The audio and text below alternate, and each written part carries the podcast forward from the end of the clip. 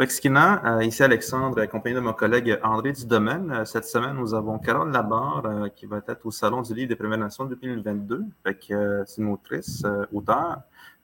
Carole, si tu pourrais te présenter à notre auditoire. Oui, j'aimerais saluer les, euh, les, auditeurs. Euh, mon nom est Carole Labarre. Je viens de la communauté de Innu de Pessamit sur la côte nord. J'ai 56 ans. J'ai pas peur de dire mon âge. Euh, c'est mon premier roman. j'ai écrit, j'ai participé à, à, des collaborations. J'ai écrit ici et là.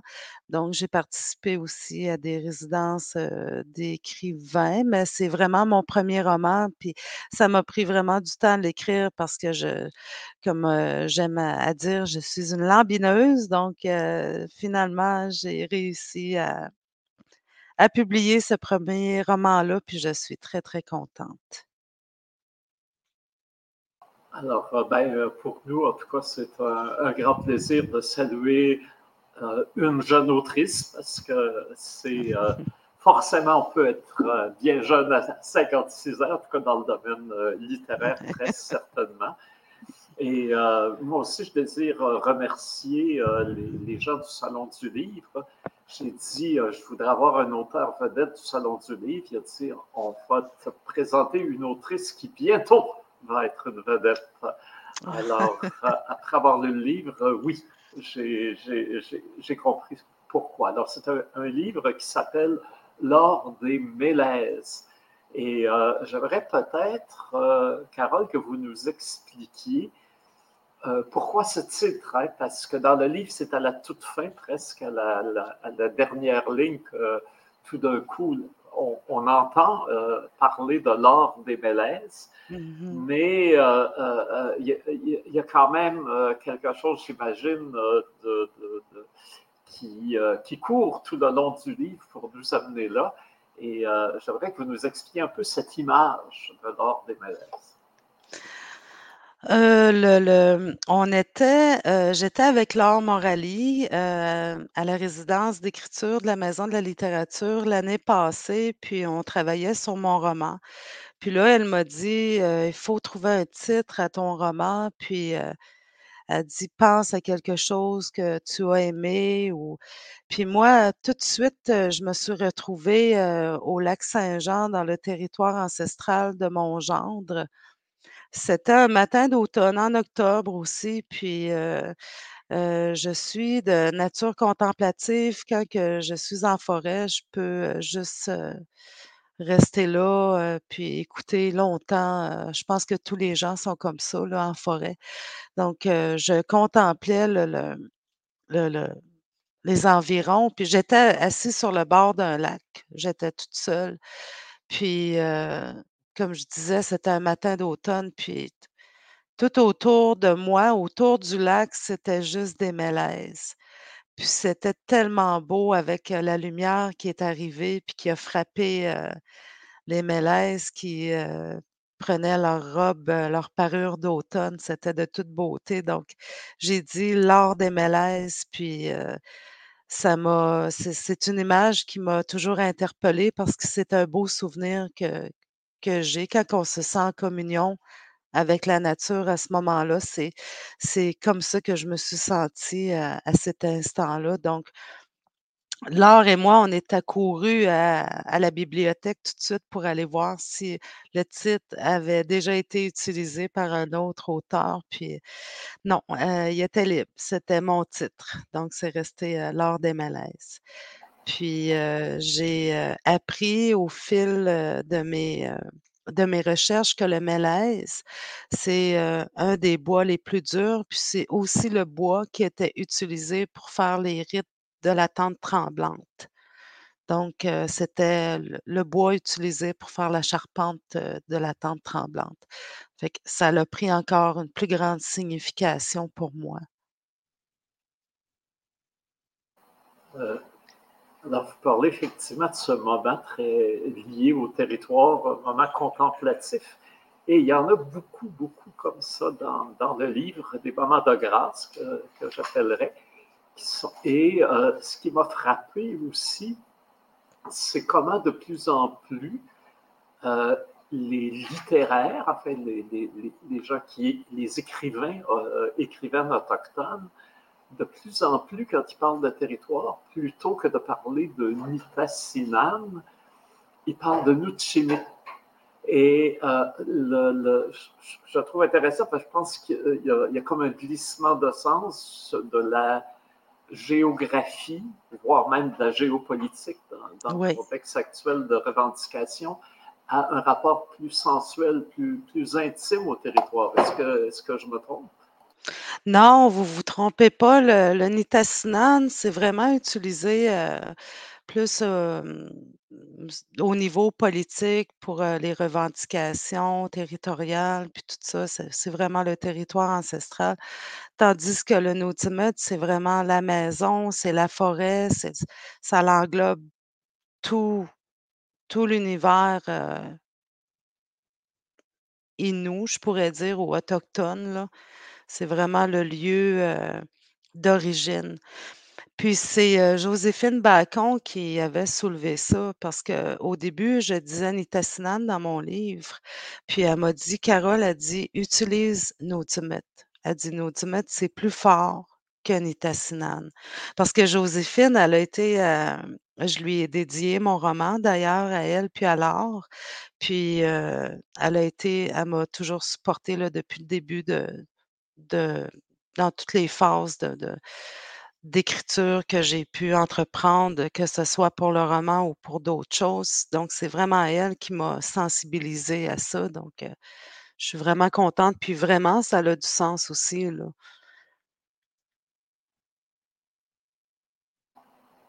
Euh, effectivement, le, roman est dédié à, Laure Morali et à Joséphine Bacot, mais c'est bien, hein, met juste euh, dans la dédicace Laure et Joséphine. Et on comprend bien que, c'est d'elle dont il s'agit. Et on les retrouve brièvement dans le roman aussi. Oui. et euh, je remarque aussi comment il y a, euh, dans cette attention portée au détail, il y a aussi le détail des, euh, de choses bien contemporaines. Une adolescente a Scott Pienne Picard, la photo de Scott Pienne Picard et celle de Samian dans, son miroir. Alors, euh, il, y a, aussi ce, euh, cette volonté, euh, je suis sûr que c'est voulu ce lien avec le, réel et le contemporain. Oui, oui, c'est voulu. Je voulais que le roman se passe en aujourd'hui.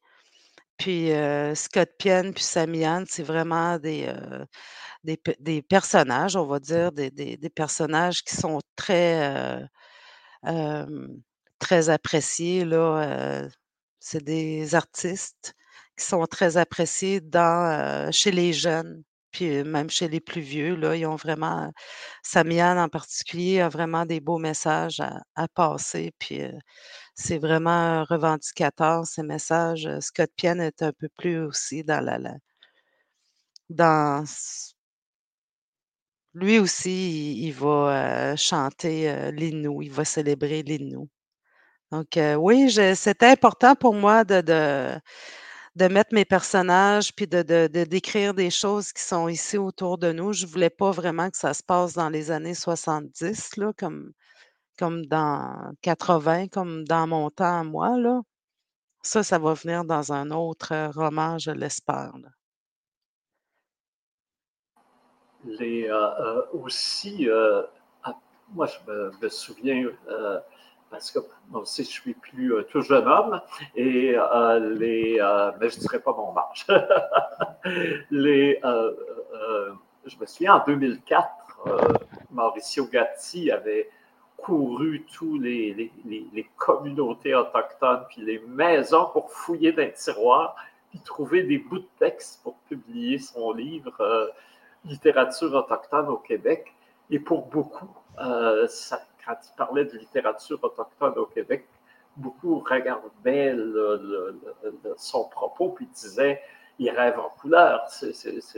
il a rapaillé des, euh, euh, des, oui, des bouts de, de, textes littéraires, mais ça ne mm-hmm. pas une littérature. C'est sûr qu'il appelait une littérature, mais ça semblait mm. tellement utopique. Et là, même pas 20 ans plus tard, tout est là. Hein. Il y a eu comme une, une éclosion importante. Puis on dirait que les, chaque artiste nourrit, stimule l'autre, particulièrement chez les Inuits, euh, puisqu'il y a beaucoup d'auteurs et surtout d'autrices euh. Et euh, notamment, j'aimerais que vous nous parliez un peu du rôle de, Joséphine Bacon et de Laure Morelli qui ont un peu porté le, flambeau de l'écriture via des ateliers dans. Euh, il y a, quoi, c'est l'an dernier ou euh, il y a deux ans, euh, ils ont publié ce livre AOS sur, qui était des textes d'enfants ouais. fait lors de ces ateliers. Mais là, il semble bien que ça a un impact beaucoup plus grand que, juste des textes d'enfants, leur, leur, façon d'intervenir pour stimuler des vocations. Oui, mais Joséphine, je l'ai rencontrée. On vient de la même communauté, mais je l'ai vraiment rencontrée, il me semble que c'est en, en 2012. Euh, j'ai eu une première résidence d'écriture avec le Conseil des arts du Canada euh, qui a été organisée par euh, Jean Sioui. ça s'est passé dans Charlevoix, Saint-Irénée, puis elle est devenue une de mes maîtresses d'écriture. Euh, aussi, d'ailleurs, était là. Puis, il y en avait d'autres. Il y avait Michel Noël, il y en avait d'autres aussi qui étaient venus. Puis, c'est à ce moment-là que j'ai rencontré, excusez-moi, Joséphine. Puis, déjà, là, elle avait publié Bâton de parole, si je me rappelle bien. Puis, je savais déjà là, que c'était quelqu'un qui serait très, très important, non seulement pour moi, mais aussi pour la nation Innu, puis pour le Québec, là, pour les Premières Nations et le Québec aussi. L'autre jour, j'ai rencontré une dame par hasard, puis elle me elle me disait connaissez-vous Joséphine Bacon? J'ai dit Oui, c'est mon amie. Elle dit Oh, chanceuse. Elle dit Je l'aime tellement, Joséphine Bacon. Puis je sais que Joséphine ne la connaît pas. C'est vraiment une admiratrice de Joséphine. Donc, c'est oui, Joséphine, elle a une grande part dans ma vie. Puis c'est ça, là. À force de blablater, j'ai oublié votre question. je parlais des, ateliers d'écriture, euh, euh, au-delà de l'amitié, évidemment, mais les ateliers d'écriture que Joséphine et Laure euh, Morali ont, fait et l'importance que ça a pu avoir pour vous, mais aussi pour pas mal d'autres dans, le monde autochtone. Oui. Joséphine, dans les, quand que je lui ai partagé mes premiers écrits là, par rapport à Pijumous, là, la, ma, ma ben, ma, narratrice dans le, le roman, là, euh, au début, elle s'appelait Ernestine. Puis, je ne m'étais pas rendu compte, euh, en regardant Joséphine, puis, euh, puis alias Ernestine, que on, dirait que je, je, voyais comme Joséphine un peu dans mon personnage. Puis, euh, euh, puis moi, ça a les yeux bleus dans mon roman parce que mon grand-père avait les yeux bleus, donc je voulais vraiment euh, mettre les yeux bleus de, mon grand-père de l'avant dans ce roman-là. Puis Joséphine aussi, elle a les yeux euh, très pâles, donc on dirait que ma, moi, elle, ressemblait un petit peu plus encore à Joséphine, donc c'était drôle. Puis Laure, elle, elle est devenue mon mentor à, à Québec, à la Maison de la littérature, elle, euh, je l'ai rencontrée avec Joséphine, ça fait déjà plusieurs années aussi. Donc, c'est des gens, c'est deux, deux personnes avec qui, qui me comprennent là, dans mon, mon processus d'écriture parce qu'on écrit pas mal la même chose. Laure Morali, elle a un amour pour la nation et nous, pour toutes les Premières Nations, mais en particulier pour les gens de, des Premières Nations Inuits, de la Première Nation Inou. Donc, euh, pour moi, ça allait de soi que je la prenne aussi comme mentor à la Maison d'écriture, Maison de la littérature de Québec. Les, on entend beaucoup, c'est drôle, on lit un livre, mais on entend beaucoup de, bruit et de, chants, de, parfois des cris, mais plus souvent des, petits sons qui viennent d'ici et là dans, le livre. Et il y en a un qui m'a frappé qu'Alexandre, par la, magie de l'Internet va, nous faire entendre que tout le monde euh, le reconnaisse, parce que c'est bien connu. Alors, Alexandre euh, cherche son oiseau tranquillement sur la branche. Le voilà.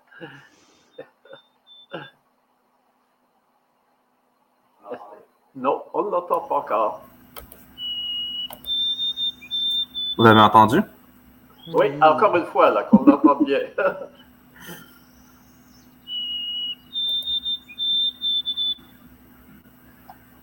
C'est tellement un beau son. Alors, parle-nous un peu de cet oiseau et du rôle qu'il joue dans, dans, le texte. Euh, je pense qu'il revient à deux ou trois reprises. Euh, le le bruant à gorge blanche, c'est un oiseau qui représente pour moi vraiment le, le lever du soleil ou même le coucher du soleil. C'est vraiment un bruit qui, m'a toujours habité, un chant qui m'a toujours habité. Donc, euh, euh, si vous pourriez me rappeler, je pense que c'est Mathias qui, euh, c'est quand que Mathias marche derrière la maison. On entend plusieurs reprise, mais là où ça m'a frappé, c'est que c'est on est dans l'attente et tout d'un coup, c'est ce qui nous réveille. Ah oui, ok, ok, ok, ouais. Oui, ben c'est comme je vous dis, hein, c'est vraiment par rapport au lever du soleil, au lever du jour, le bruant représente bien ce moment-là. Donc, euh, il y, a, plusieurs autres oiseaux aussi, comme la tourterelle euh, triste, que, j'aime beaucoup d'ailleurs. Euh, mais le bruant, il me semble aussi que Mathias. oui, plus tard, oui. Mathias, il entend même plus les bruits qui l'entourent tellement qu'il est, il est pogné dans son monde. Là. Mais ouais, j'ai plusieurs petits oiseaux, une petite souris qui détale, euh, un petit, euh, une araignée. Euh, c'est des petits détails que, que j'aime mettre. J'aime beaucoup, quand j'écris, j'aime beaucoup situer le lecteur dans une ambiance où est-ce que il peut se retrouver, là, comme dans la tente. Il peut être dans un coin de la tente puis observer ce que je suis en train de, de dire euh, ce que Pijama est en train de narrer. Je pense que c'est une de mes plus grandes forces là, de, détailler sans trop détailler non plus, là, pour que ça soit quand même euh, qu'il y ait un peu de, de, magie puis de douceur. Là. Laisser quand même au lecteur euh, l'imagination et laisser imaginer lui-même l'endroit où il se trouve.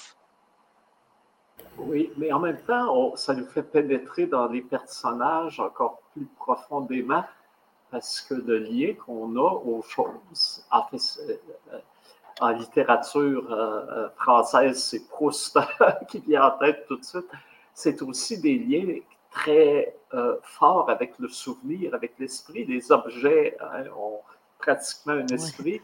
Et là, dans, euh, lors des Mélèces, tout d'un coup, c'est, je sais pas moi, une statue de la Vierge euh, mm. dans la chambre à coucher avec ses yeux tristes. Euh, les, c'est des. Le, le, c'est pas simplement une douillette que, que, le personnage a, c'est une douillette avec des mimosas dessus. Euh, le mocassin, euh, il n'y a, pas seulement une broderie, il y, a, une fleur à cinq pétales. Ouais. Et, tout, et ces petits détails-là sont tellement justes, mais en plus, on, voit que c'est ce que les personnes qui sont là voient aussi. On rentre dans les personnages, alors, alors que le, détail semble purement réaliste. Il est euh, aussi, mais je dirais même plus encore, c'est quelque chose qui est complètement subjectif et qui nous fait rentrer dans, dans le, personnage. Mais parfois aussi, ça prend une, valeur symbolique. Et c'est là que j'aimerais, Alexandre, que tu nous parles du nom euh, euh, du bruant à gorge blanche que, euh, en Atikamekw et en Innu. Hein, les deux noms, parce que ça aussi, ça me semble important. Ben, dans le roman.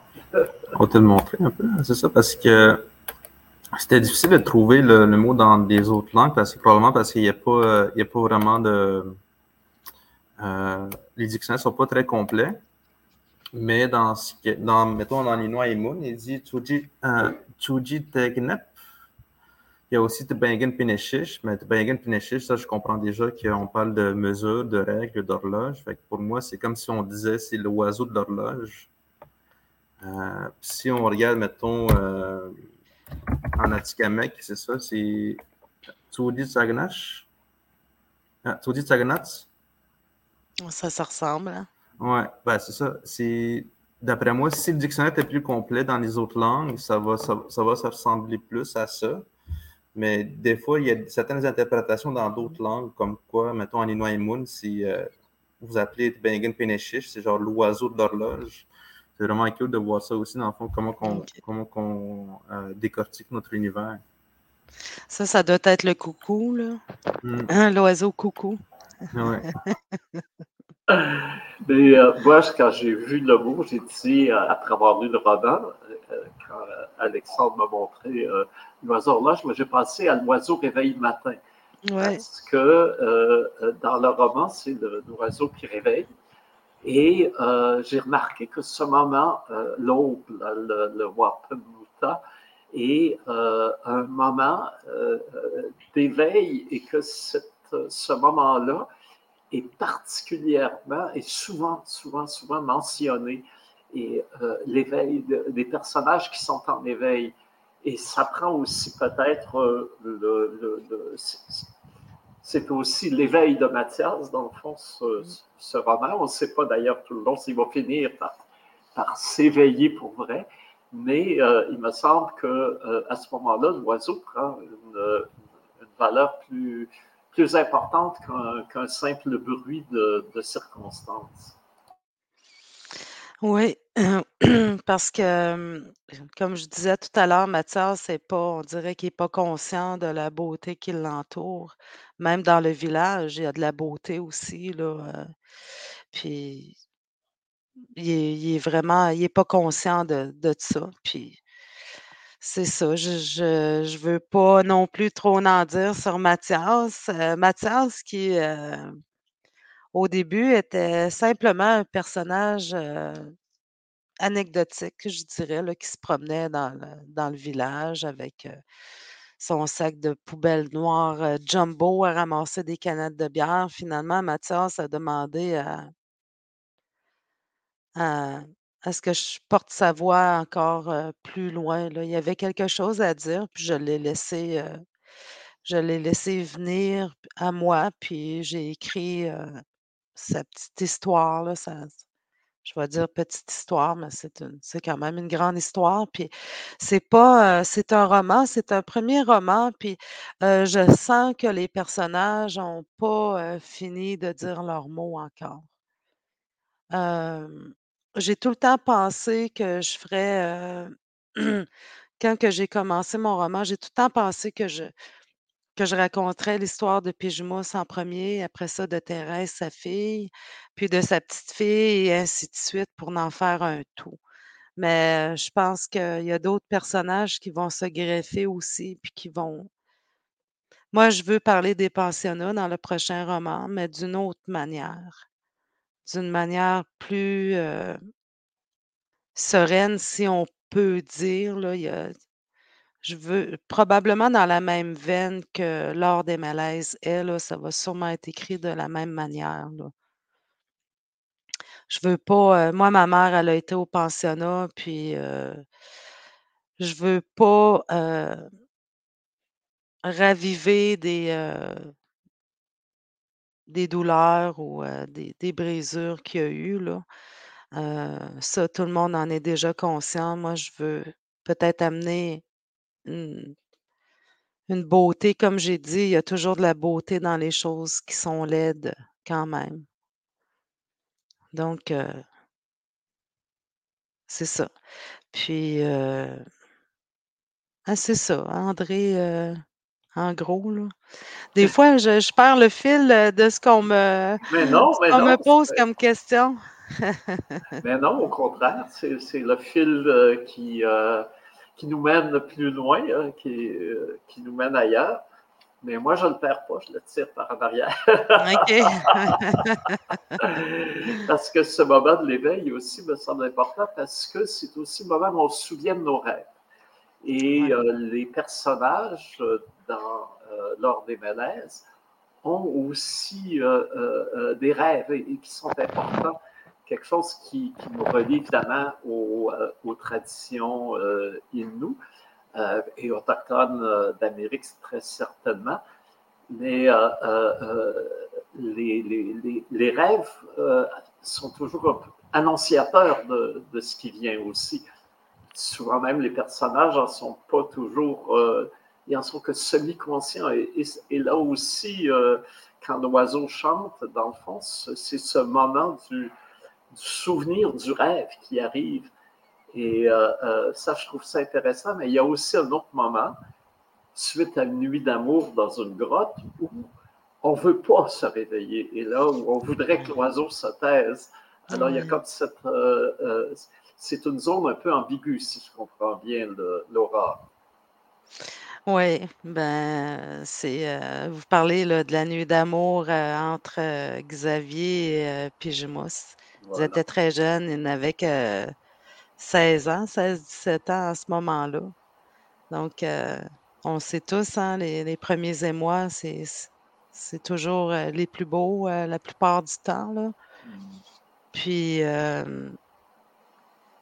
ouais, c'est ça. Fait que Mathias, aussi le rêve est très important euh, chez les Inuits.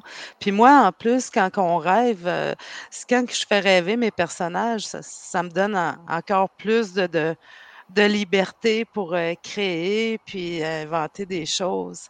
Mais pour un premier roman, j'ai voulu vraiment aller puiser dans ce que je connais. puis comme les rêves de Mathias, ça a vraiment un rapport avec le Tewagen. Donc, euh, Mathias, euh, dans son euh, première nuit, il rêve, au Tewagen, mais dans la communauté. Donc, il, se réveille d'une brosse, là, on va dire. il a bu pas mal la veille, puis là, il se rendort, puis il rêve il rêve à ça, il commence à rêver, euh, il fait son premier rêve. Donc, euh, c'est ça. Hmm. Euh, ce qui m'a semblé aussi, c'est que cette notion de réveil est un peu celle sous-jacente plus, plus largement,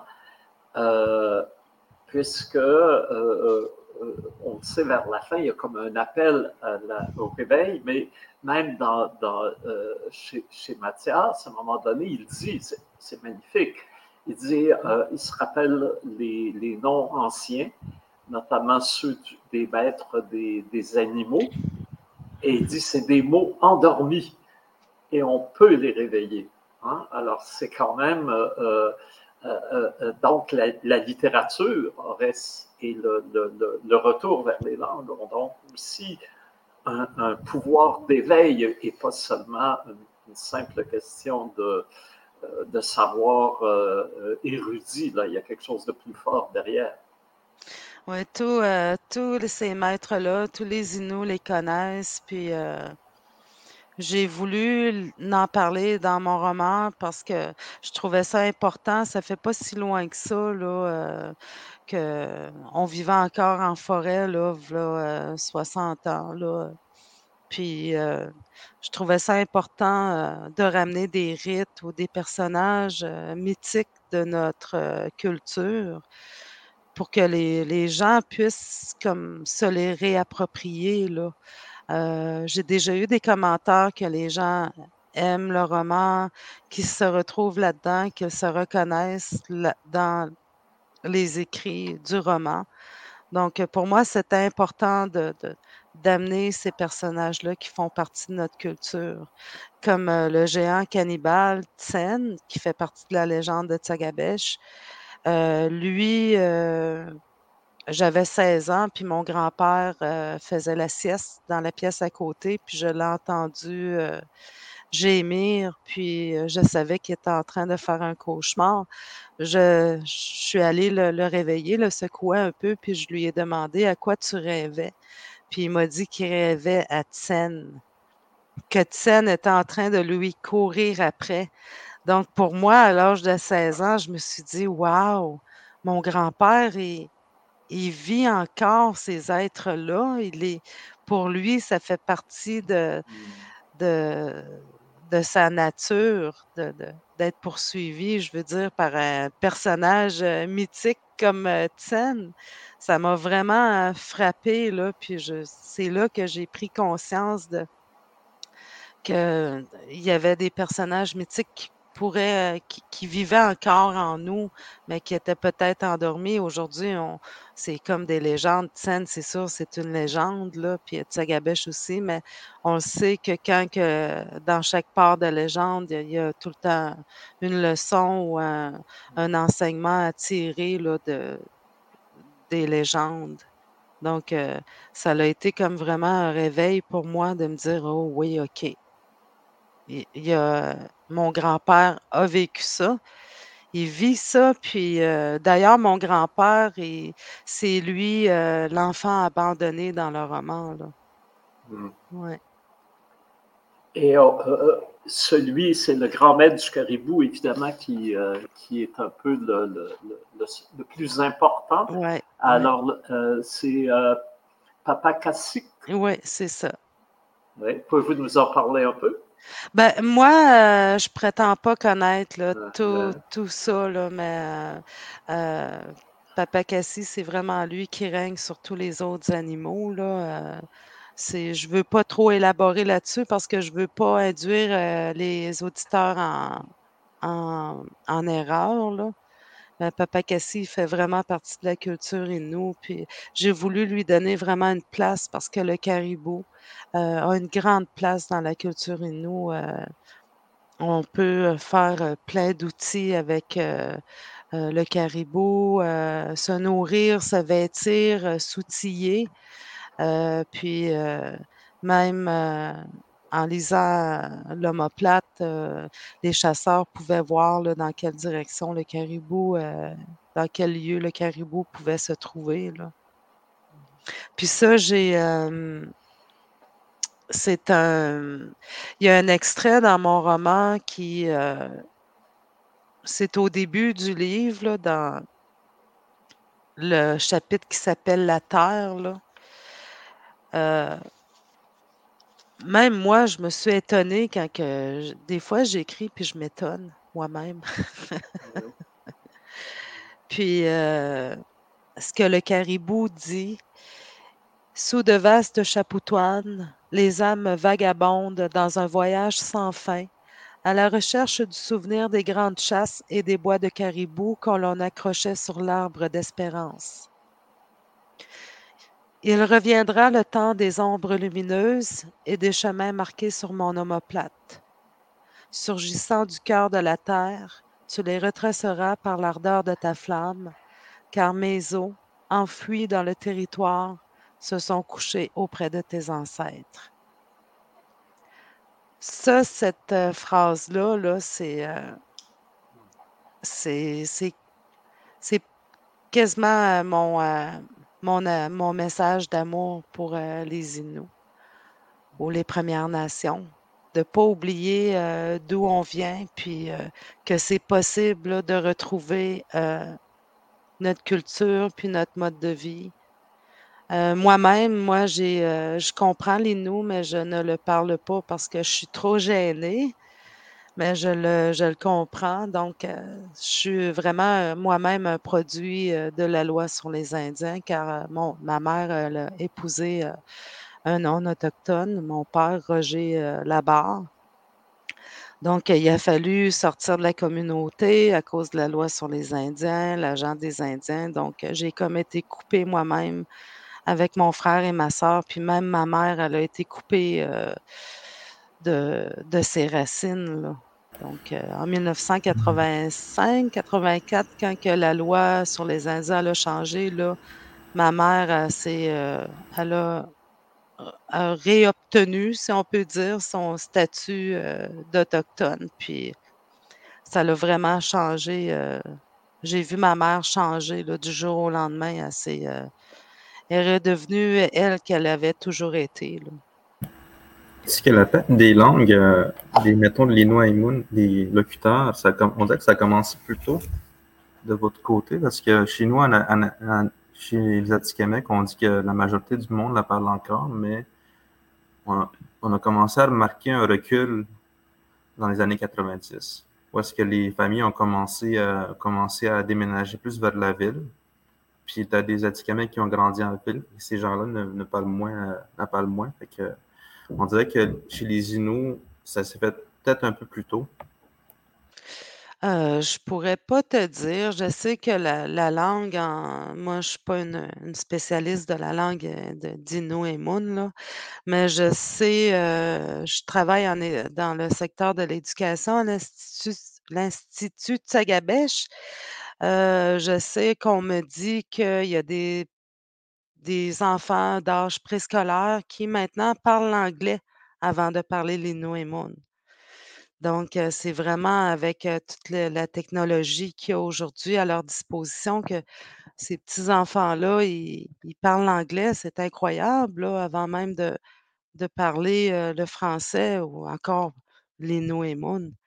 Donc, mais ben, c'est sûr, comme à Ouachat, ils sont vraiment collés à côté de la, ville de cette île. Donc, c'est plus c'est plus facile de parler français, mais même dans d'autres communautés, là, euh, on le voit là, que ça parle français. Donc, il euh, faut euh, redoubler encore plus d'ardeur. Moi, j'ai suivi des cours en Inuit Mon employeur m'encourage à parler l'Inuit mais c'est dur de, de changer. Comment, c'est quoi l'expression? on ne change pas un singe ou comment qu'on. C'est quoi l'expression déjà? On n'apprend pas un vieux singe. à faire des grimaces. Ben, c'est ça qui m'avait surpris dans les années 90, euh, quand j'allais dans les, avant, avant l'avènement des réseaux sociaux, là, des Facebook, la seule façon de voir d'autres nations, c'était dans les tournois de hockey ou dans les power. Puis euh, quand j'apprenais à connaître d'autres Inuits, comme je trouvais ça particulier qu'ils se parlent en, en, français, mais des fois avec des petits mots en Inuit. Puis euh, je savais que des fois, quand ils se mettent à parler en Inou, c'est parce qu'ils disaient des choses qu'ils ne veulent pas qu'on sache. Fait que, ouais. la majorité du temps, ils se parlaient en français, je pouvais les comprendre, mais entre nous, je trouvais ça bizarre que je m'adresse mes, euh, euh, mes frères en, français. On, les, les, les qui savent parler français, ils vont probablement parler plus en Atikamekw qu'en français. Puis ils sont malaisés de parler en Atikamekw à d'autres en, français à d'autres Atikamekw. Mm moi, euh, je sais pas, c'est peut-être, euh, j'étais pas ici, moi, lors de la crise d'Oka. J'étais je vivais à ce moment-là en Colombie-Britannique. Donc, euh, j'ai pas vécu, la crise d'Oka. Probablement que je me serais rebellée, beaucoup, là, j'ai je suis une personne qui est très, qui est revendicatrice, qui va, tout le temps défendre, un autochtone quand il se fait, blaster par, quelqu'un d'autre non autochtone, disons-le. Donc, ma fille, a l'habitude de dire: «Ah, si maman avait été là! Ah, si maman avait été là!» donc, puis j'ai appris à mes filles à se défendre aussi quand il y a des choses comme ça qu'ils voient là, des injustices qui se commettent, de toujours défendre, la personne. On m'a déjà dit, moi, au Maxi, à cette île à Ouachat, il y a une femme qui, qui m'a déjà apostrophée en me disant que ma carte, indienne qu'elle l'appelait. Elle dit: «C'est moi qui la paye ta carte indienne». Ouf! Elle a pas pas pogné la bonne personne à qui dire ça. Fait que c'est ça. Oui, dans les répliques célèbres, je me souviens, on avait près de Pointe-à-Calière en 2001, l'année où on soulignait le tricentenaire de la Grande Paix de Montréal, on avait eu en collaboration avec euh, euh, justement l'Institut de Chakatèche notamment, puis d'autres groupes autochtones, un marché autochtone à côté du marché de Nouvelle-France. Et euh, il y a un gars assez baveux, à un moment donné, qui s'est approché et qui s'adresse à Evelyne Saint-Onge, notre célèbre Evelyne Saint-Onge, euh, euh, qui, euh, qui, était là et il lui dit C'est ici le coin des sauvages Evelyne Saint-Onge a dit Monsieur, le coin des colons, c'est là-bas. J'avais beaucoup admiré cette, cette tournure d'esprit pour répliquer ouais. à mais sans être vraiment totalement agressif. Ça mm. Evelyne, euh, avec toute la verve qu'on lui connaît. Mais pour en revenir euh, au roman, il y a quelque chose, deux choses en tout cas aussi là, qui, qui, qui, me frappent. Ben, d'abord, on voit le caribou, l'esprit du caribou qui s'adresse euh, à l'inou, à l'humain. Et mm-hmm. à un autre moment, c'est le, le aussi, hein, qui, s'adresse à l'humain. Et je trouve ça intéressant parce que souvent, c'est difficile de, de, de rendre à quelqu'un qui n'est pas familier avec les, euh, les us et coutumes euh, des, des Inuits, de rendre familier ce qu'on appelle la, communion, le respect, euh, le lien avec la nature. Ça demeure très intellectualisé quand on veut l'expliquer. Et là, avec la poésie, où ce sont justement des êtres animés qui, parlent, tout d'un coup, ce lien-là est illustré de façon toute euh, naturelle et, simple, et c'est très efficace. J'ai beaucoup aimé aussi le, moment où, euh, le, quand le curé se prépare pour dire la messe et qui met tous ses, outils liturgiques sur l'autel, sur le personnage dit Oh, mon, ça me rappelle, euh, je ne sais plus si c'est le père ou le grand-père, le chasseur. Son père. Euh, son le père, de voilà, ouais. Voilà, qui, qui, se prépare pour euh, monter dans les terres et qui regarde qu'il y a bien tout ce qu'il faut raquettes, farine, canot et tout, et que c'est le même regard, les mêmes gestes. Ça, j'ai trouvé vraiment ce, ce, en fait, tous ces passages-là liés ensemble, il y a, ça crée justement cette magie qui nous ramène euh, euh, à une culture originaire. Euh, et ça paraît simple, mais finalement, c'est difficile puisque je ne l'ai pas vu souvent. Et là, là vraiment, ça passe parfaitement. Mais aussi, dans ce que vous venez de dire, il y a, autre chose qui, m'a frappé, qui m'avait frappé aussi, vous me le dans la lecture du roman, c'est l'arbre d'espérance. Alors ça, je ne connaissais pas ça. Et je me suis demandé, est-ce que c'est une invention d'auteur ou si vraiment cet arbre d'espérance est, historiquement euh, bien vrai? Euh, ben, l'arbre d'espérance, c'est moi qui l'ai nommé comme ça. C'est qu'en territoire, euh, quand que les chasseurs ont, ont mangé, les, familles ont mangé ou qui ils vont toujours accrocher le crâne ou des morceaux, des parties de l'animal qui s'est sacrifié pour, pour la famille. Ils vont l'accrocher dans un arbre en guise de respect. Mais il me semble aussi, il y a quelqu'un qui m'avait dit, je me souviens pas qu'est-ce que la personne m'avait dit, mais à Pessamit, je suis allée à Pessamit dernièrement au, euh, euh, au site de Jean-Luc Canapé. Puis euh, lui, j'avais vu justement, là, il avait accroché un crâne d'orignal, puis il y avait d'autres choses aussi. Il y avait un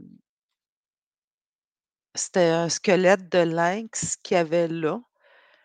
Donc, moi, je l'ai appelé dans mon roman, je l'ai appelé l'arbre d'espérance pour faire allusion euh, à l'arbre que, les, gens là, accrochent euh, les vestiges euh, de la dépouille de l'animal, comme je disais tout à l'heure, qui s'est sacrifié.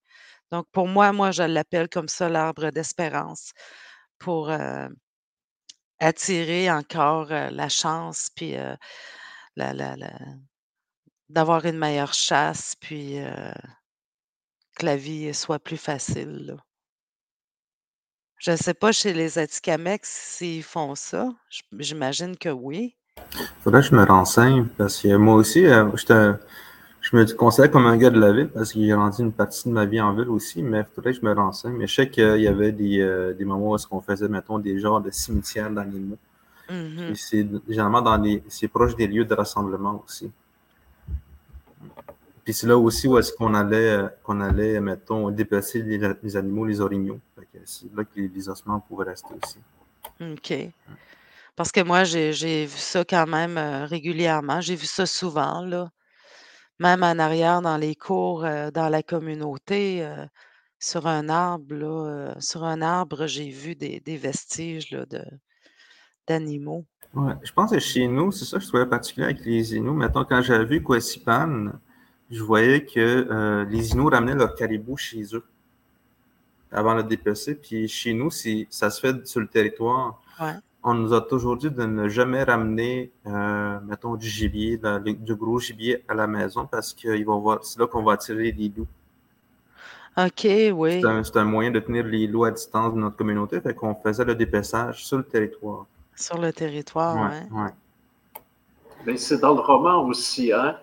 La, la narratrice, ça voit un loup, puis elle n'a pas peur. Alors, euh, les Non, elle a n'ont pas peur des loups. Non, elle a pas peur. Ça fait partie, heu, ça fait partie de de de l'entourage, je dirais, quand tu es en forêt, là, il faut respecter quand même, les animaux, là, c'est c'est aussi leur maison. Donc. Mmh. On a Louis XV de l'autre côté aussi qui nous attend. Ouais, ben, on va le laisser attendre un peu, là. Il nous écoute, ça. Ça va être dur pour lui, là. Il ne peut pas parler. Ben, il peut par- toujours parler tout seul. mais Mmh. on va attendre un peu encore. On va, le- on va le mettre à la torture. Hein. Ça aussi, c'est une belle tradition autochtone. Alors, Mmh. on va torturer Louis XV Ah! encore un peu. Une autre chose aussi qui va Hum. euh, frapper dans le roman et euh, qui euh, me semble. C'est peut-être ça très, très contemporain, euh, c'est peut-être post-MeToo, mais euh, c'est euh, l'affirmation du désir féminin, hein, qui était souvent quelque chose un peu tabou. Les femmes ne parlaient pas de, de leur vie sexuelle, étaient un petit peu comme celles qui, se laissaient séduire et non pas celles qui... et là, il y a de la jalousie, il y a, des passions quand même brûlantes, c'est le cas de le dire dans le roman, et très affirmées. Euh, je me suis demandé si probablement la tradition devait le permettre, parce qu'avant le, le, le, le- le catholicisme, j'imagine qu'il y avait euh, pas mal moins de tabous sur euh, les questions sexuelles ou de- du désir. Mais Mmh là, en tout cas, dans le roman, c'est- bien présent et ça m'a un peu euh, étonné parce que ça a été longtemps, euh, comment dire, une zone euh, euh, qui n'était pas explorée, du moins dans la littérature autochtone.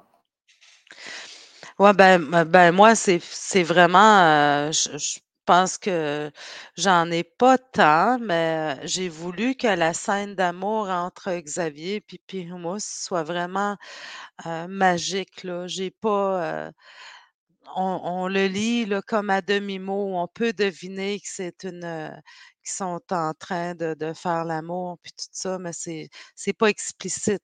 Donc heu, j'ai voulu, heu, faire ça beau, j'ai voulu faire ça magique pour sans vraiment parler de fesses puis de de seins puis tout ça. Mais on voit qu'il y a un désir entre, Pyjmas puis Xavier. Il y a un désir, tandis que Sophie, elle, ça l'intéresse pas, pauvre Sophie, heu donc hem, ouais, c'est c'est quand même assez important, mais j'ai pas voulu, que ça devienne trop, c'est pas que j'ai voulu me censurer, pas du tout, mais je voyais ça d'une autre manière, les scènes d'amour entre, Xavier puis Pyrrhus. Donc heu, on voit aussi que Xavier, c'est vraiment lui aussi, c'est l'amour de sa vie. on, le, découvre à travers le roman. Donc, c'est pas mal ça, là, André.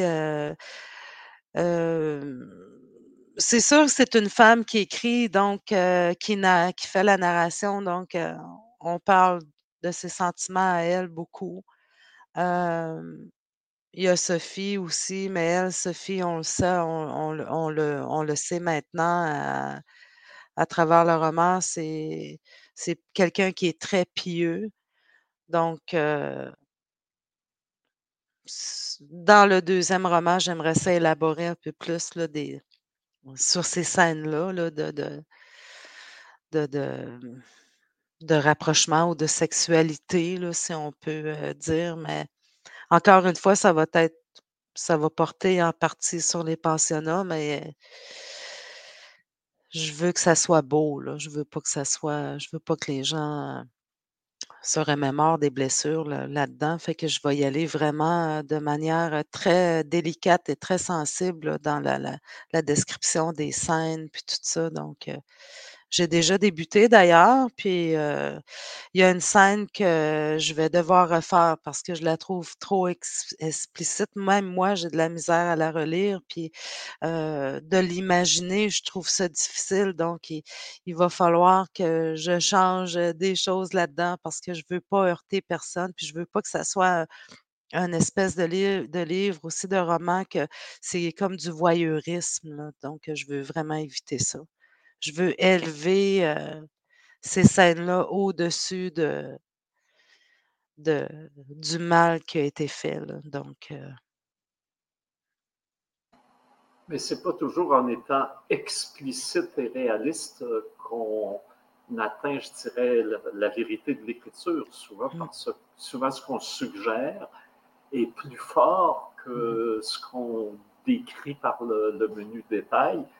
Et euh, je parlais effectivement, c'est que les, protagonistes féminines dans, dans le roman, euh, euh, on voit très bien, bon, là, là j'ai un moment de désir vers, vers, tel, vers homme, vers tel garçon, je frémis, je, je, il, y a, il, y a, il, y a, là, comment dire, leur, leur, leur vie émotive très liée à un désir tout à fait comme Adéline aussi. Adéline, voilà. Adéline qui, qui a dit dans le roman, alors que euh, avant, je pense que les, les, autrices avaient un peu plus d'heure à, à, exprimer ce genre de choses.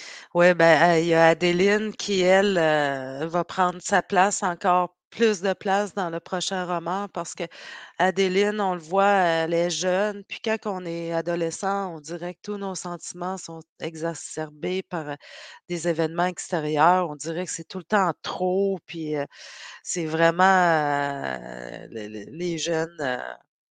on dirait que c'est comme la fin du monde quand il y a quelque chose qui arrive. Donc, elle, euh, elle a des soucis par rapport à son père. Donc, elle, elle n'a pas le temps pour l'amour, même si elle est d'une très grande beauté. elle, c'est quelque chose qui lui importe peu, puis que donc, elle n'a pas le temps pour l'amour. donc, c'est ça. Ah, mais peut-être que dans un deuxième roman, elle, trouvera le temps. Oui, oui, oui, oui. Certainement, parce que là, elle va, elle va vieillir aussi, là, la belle Adéline. Mmh, mmh. On ne sait pas encore où est-ce qu'elle va s'en aller, mais j'ai des, des beaux projets pour elle. Oui, d'ailleurs. Je trouve ça intéressant, André, de de poursuivre avec les mêmes personnages. Je trouve ça intéressant parce que ça me permet de les développer encore plus, plus puis de, de leur donner encore encore plus de paroles. Puis, parce que moi, quand je me suis écrit, je me suis assise pour écrire la première fois, c'était comme, c'est venu en un jet. C'était comme, OK, moi, je veux sortir, je veux, j'ai mon histoire à raconter, puis je mousse, je suis assise dans ma chaise berçante, puis je me, je me berce en, en faisant claquer mes nouvelles dents de plastique, là. Elle, elle a son nouveau dentier, puis elle est bien contente de ça.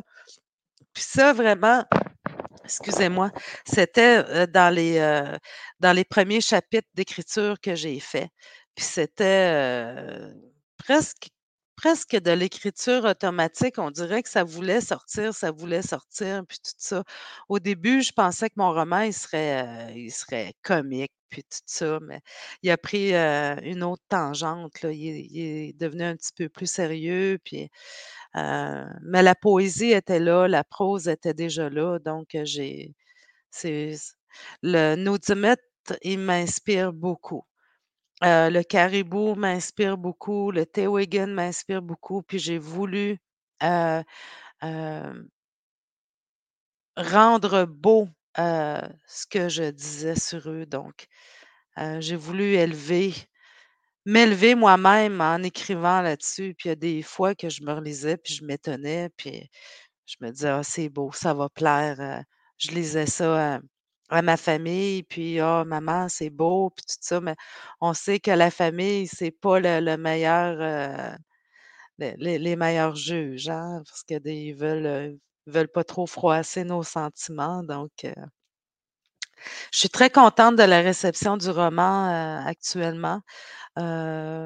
Il y a des gens qui qui sont, venus m'écrire en privé sur Facebook, puis qui m'ont dit qu'ils avaient beaucoup aimé le roman, que se retrouvaient là-dedans. Puis, j'ai même, une prof de français que je ne nommerai pas, mais qui m'a dit qu'elle aimerait peut-être utiliser le roman dans son cours de français, puis elle était vraiment contente, fait que ça me fait un plaisir, ça me fait vraiment plaisir, puis je me dis que le roman il va trouver, il va trouver sa place, puis il va faire son petit bout de chemin, ça il va suivre sa destinée. je pense qu'il va faire son grand bout de chemin parce que mmh. c'est, une œuvre admirable. Et moi, je ne suis pas votre fille. Hein. Ah mais merci beaucoup, André. Merci beaucoup. Et également, il y a quelque chose qui m'a frappé aujourd'hui parce que quand j'ai parlé à, Alexandre des malaises, il m'a parlé des vertus médicinales du malaise. Et le roman est aussi un roman sur la guérison, hein, sur le rétablissement. Alors, euh, euh, euh, peut-être tu pourrais élaborer un petit peu, Alexandre. Sur le malaise, ben c'est ça, déjà là, je pense que je l'avais, je sais pas si je l'avais déjà traduit, mais je me rappelle avoir dû chercher pour les significations de ce mot-là. Euh, le malaise, on dit, nous autres, on dit chez nous à Manoan, Mishkeguatuk, ça veut dire l'arbre des marais ou genre l'arbre dans la tourbe. C'est un arbre qui pousse dans, dans, les, dans les zones humides. Puis euh, sinon, à Obidjoan, les autres, ils disent Wagnagan. Puis euh, ça, ça veut dire quelque chose que tu plies. Fait que c'est surtout à son utilité. Euh, Qu'est-ce que ça veut dire? En, le fond, c'est le fait que c'est un app qui se plie, fait que c'est un app qu'on utilise pour faire des raquettes. Je pense qu'en Inuit, ça doit être pareil aussi. Mais tu me parlais de l'écorce aussi.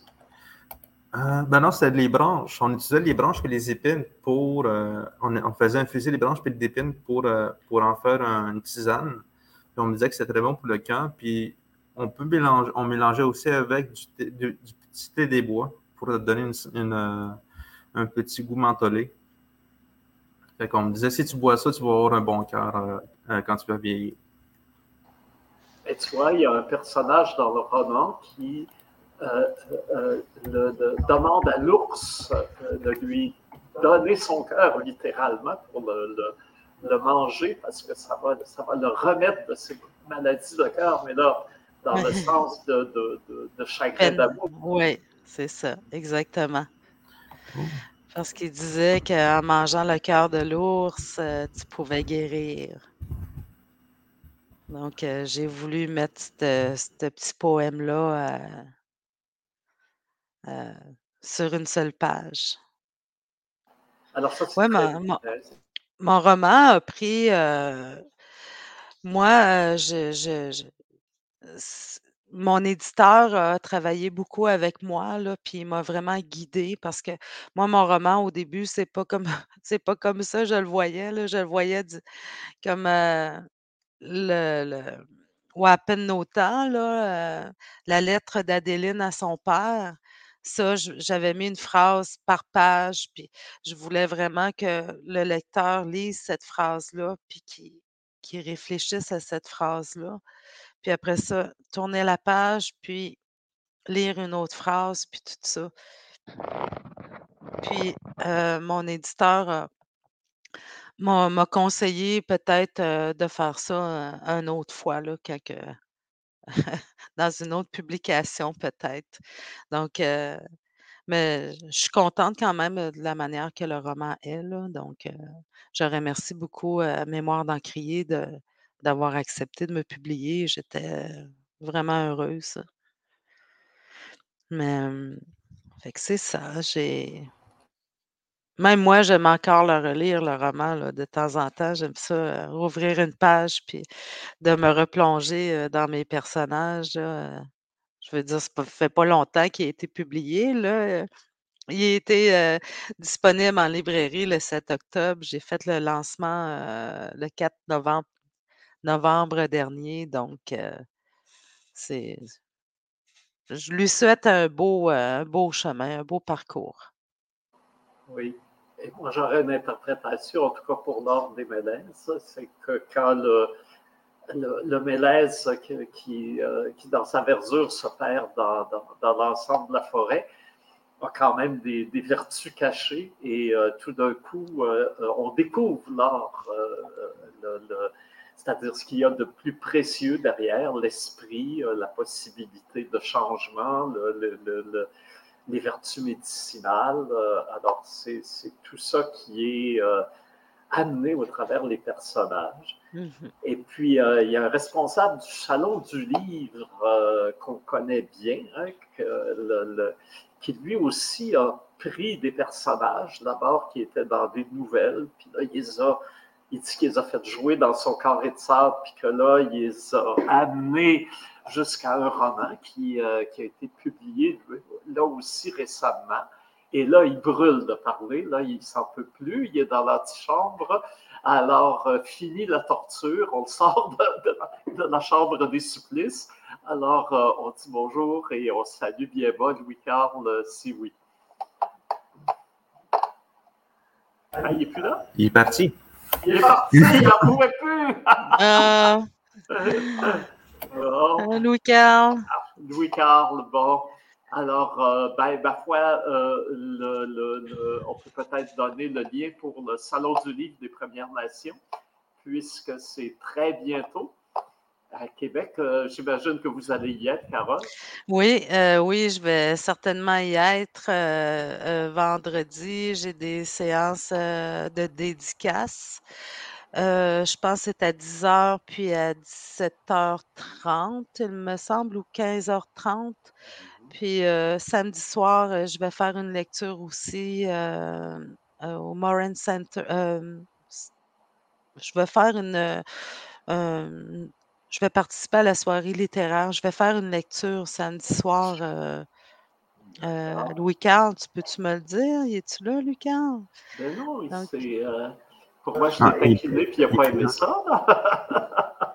Donc, euh, tout, tout, est affiché là, sur euh, la page euh, Facebook du Salon du Livre des Premières Nations. Là. Moi, j'invite tout le monde à, venir me rencontrer, puis à rencontrer d'autres auteurs. Puis j'aimerais féliciter aussi, d'en profiter de profiter de cette tribune-là pour féliciter Maya Cousino-Malin pour son prix du gouverneur général qu'elle a reçu aujourd'hui. C'est vraiment bravo, Maya. Parce que je lui ai dit ce matin, puis je pense qu'elle le savait déjà, mais j'ai tenu à lui à les féliciter de vive voix, puis je lui ai dit que c'était elle qui m'avait donné l'étincelle, c'est l'étincelle de lumière qui, qui m'a donné le goût d'écrire, puis de... Fait que félicitations encore à, la belle Maya. Merci. Puis alors, euh, euh, on rappelle, c'est euh, c'est vendredi qui vient, là. Ça commence demain. Demain, euh, oui, demain hein? soir, oui, à Québec, dans le Vieux-Québec. Euh, euh, demain soir, c'est le spectacle d'ouverture. Donc, après ça, il y a vendredi, toute la journée, samedi et dimanche. Je pense qu'il y a quelques événements le dimanche. Donc, j'espère de ne pas pogner trop de neige pour me rendre là-bas. Ah, mais euh, quand on voit le parcours de vos personnages, on est sûr que neige, pas neige, vous allez quitter votre sentier et vous y rendre. merci beaucoup, André. Oui, oui, merci, euh, Carole. Et euh, je voudrais juste souligner rapidement que on a tenu à Tarzan Vue, en collaboration avec la SODEC, des sessions d'information sur euh, les programmes qui s'adressent aux euh, cinéastes émergents, cinéastes émergents de tout âge. Alors, euh, et ça pourrait vous concerner d'ailleurs aussi, Carole, si vous voulez étendre vos personnages vers le cinéma. Il y a des bourses, des programmes de bourses et un concours à la SODEC qui, où on insiste beaucoup maintenant pour avoir une participation des Premières Nations. Euh, puisque ça manque. Et maintenant, ben, ma foi, avec euh, euh, tout ce qui a émergé en termes culturels récemment, on s'est rendu compte de la richesse que, nos nations avaient. Et là, maintenant, on est intéressé, alors qu'autrefois, on était indifférent. Maintenant, au contraire, donc il faut être encouragé parce que là, l'accueil est là et c'est plus évident de mhm. pouvoir euh, trouver des ressources, soit pour publier, pour faire des films et tout. Et on a enregistré euh, cette session d'information où tous les détails sur les programmes sont expliqués. C'est destiné aux Premières Nations, donc on n'a qu'à nous écrire à Terre on va vous donner le lien pour euh, ceux qui seraient intéressés à voir programme pour cinéastes émergents. on va vous donner le lien pour voir à la fois euh, euh, la conversation qu'il y a eu à ce moment-là et le, PowerPoint, les, différents euh, panneaux de PowerPoint qui expliquent très bien tous ces programmes qui permettent de faire ses premiers pas en cinéma. Et les, comment dire, c'est sûr qu'on parle de, cinéastes qui ont déjà fait normalement un peu de chemin en cinéma, mais des chemins en d'autres formes artistiques, euh, soit d'avoir publié un, roman, par exemple, ou euh, euh, d'avoir eu des, des, œuvres en art visuel en galerie, sont aussi considérés comme des premiers pas pour fin de, de cinéaste émergent, quelqu'un qui a déjà commencé à explorer l'expression créatrice. Et donc, euh, ça, donne la possibilité de s'inscrire aussi à ces programmes-là pour euh, ceux et celles que ça intéresse. Alors, euh, voilà. Alexandre, as-tu quelque chose à rajouter avant qu'on remercie deux fois, trois fois, quatre fois Carole, qui a été vraiment formidable? Ah, merci d'avoir été avec nous, Carole. Dans le c'est une belle surprise, aussi une belle découverte pour, pour ton livre c'est sûr que je vais lire le livre que André a, acheté. Fait que je prendre connaissance aussi. On va se revoir aussi la semaine prochaine, André, avec euh, Samian la semaine prochaine. Oui, alors je salue euh, d'abord Mémoire d'un crier. Je n'ai pas eu à acheter le livre. Ils me l'ont Et euh, salue le travail formidable qu'ils font, euh, effectivement. tantôt, on soulignait comment des, des, petits textes qui devaient être importants, il fallait les mettre en exergue. Bien, le fait effectivement de mettre trois lignes sur une seule page, ça donne toute une, une respiration, une force au propos. Et c'est très bien rythmé dans le livre, ça donne un rythme euh, euh, au livre et euh, c'est fort bien fait. Et si on me dit que c'est l'éditeur qui, en travaillant avec l'auteur, a fait ça, ça me confirme de tout le bien que je pense de Mémoire crier comme maison d'édition qui ont cette façon d'être très, très fine, très respectueuse, très euh, audacieuse en même temps. d'amener plus loin l'écriture et les auteurs. Là, c'est, formidable. Vous avez bien choisi votre. Non seulement vous aviez écrit le livre, vous avez bien choisi votre éditeur. Ah, c'est eux qui m'ont choisi. Moi, je l'ai envoyé, puis ils, l'ont, ils ont décidé de le publier. Donc, je les remercie. Yara aussi, Yara El Gaban. Donc, euh, euh, fait que c'est ça. Ben, moi, euh, je voulais juste dire à propos de la. C'est la SODEC. J'avais débuté la scénarisation du, euh, de mon texte euh, Mémoire ancestrale qui fait partie maintenant du roman. Hein? Donc, euh, ben, j'ai pas eu le temps avec la Wapikoni mobile. J'avais comment, je l'ai scénarisé, mais j'ai jamais eu le temps de le, de le, tourner.